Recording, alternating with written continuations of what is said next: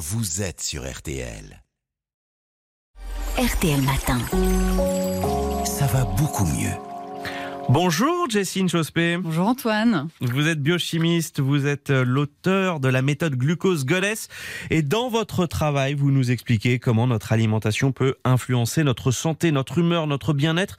Aujourd'hui, ce matin, vous vous penchez sur un sujet que la plupart d'entre nous connaissent bien, les fringales. Pourquoi se pencher sur ces fameuses fringales?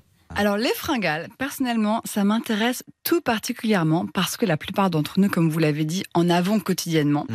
Et d'habitude, lorsqu'on est face à une fringale, on se dit que la meilleure chose à faire, c'est d'essayer de résister à l'envie du cookie ou de la glace ou de la viennoiserie. On se dit qu'éviter les fringales, c'est une histoire de volonté et qu'il suffit d'avoir de la force mentale pour ne pas y succomber, n'est-ce pas? Et alors en fait, c'est pas du tout ça, Jessie. Vous nous expliquez que c'est pas du tout la bonne approche parce qu'essayer de résister aux fringales, ça ne marche pas. Mhm, exactement, parce que essayer de résister aux fringales, c'est un petit peu comme essayer de se battre contre sa propre biologie. Et en général, la biologie va gagner. Donc, je vais vous raconter une étude fascinante qui a été faite à l'université de Yale aux États-Unis et qui a transformé notre compréhension des fringales.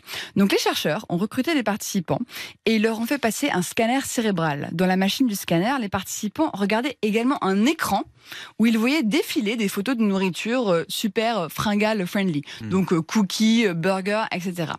Et en plus, les chercheurs ont demandé aux participants de noter sur une échelle de 1 à 10 à quel point ils avaient envie de manger les aliments qu'ils voyaient. Ok, vous vous situez, Ouais. c'est bon Ouais. Alors, en même temps, les participants étaient connectés à une machine qui mesurait leur taux de glycémie dans le sang. Ouais. Et les chercheurs ont découvert un truc incroyable. Ils ont vu que lorsque la glycémie des participants était bien stable, les participants n'avaient pas trop envie de manger les burgers et les cookies Mhm. qu'ils voyaient. En revanche, lorsque leur glycémie chutait, était basse, tout d'un coup, ils voulaient absolument manger des cookies et les chercheurs voyaient que la partie de leur cerveau qui régit les fringales s'activait. C'était leur cerveau en interne qui leur disait mange ce cookie, mange ce cookie. Donc les fringales peuvent survenir de l'intérieur de notre corps lorsque notre glycémie joue aux montagnes russes. Exactement, les fringales, ce n'est pas de notre faute. Donc si on mange d'une façon qui crée des gros pics de glucose, eh bien à chaque creux après un pic, notre cerveau peut s'activer et créer cette fringale irrésistible. Alors Jessie, qu'est-ce qu'on fait concrètement pour éviter ces, ces pics et ces creux? Alors, il y a plusieurs principes issus d'études scientifiques qui nous permettent de lisser notre glycémie et du coup d'éviter ces montagnes russes. Ok, et ça c'est vraiment très puissant. Donc, par exemple, on commence la journée avec un petit déjeuner. Salé Car si on commence la journée avec un petit déjeuner sucré, on crée un gros Ouais. pic Ouais. de glucose et du coup, 11 heures, c'est la fringale Ouais. assurée. Alors, c'est également ju- judicieux de commencer son déjeuner et son dîner par une entrée à base de légumes, car les légumes contiennent des fibres.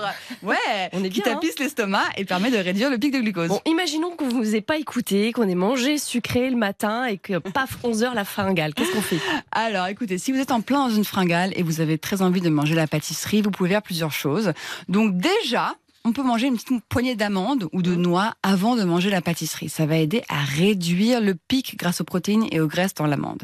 Vous pouvez également, mon truc préféré, prendre une cuillère à soupe de vinaigre dans un grand verre d'eau avant la C'est pâtisserie. moins sexy, hein, mais. Moins sexy, mais ça marche assez Ouais. bien, car l'acide acétique va réduire le pic du glucose. Donc voilà, juste que vous sachiez, les fringales, c'est pas une question de volonté, il faut essayer de régler le problème en interne pour qu'elles disparaissent naturellement. Merci Jessie. Euh, Inchosplay, je rappelle que votre livre, La méthode glucose goddess au...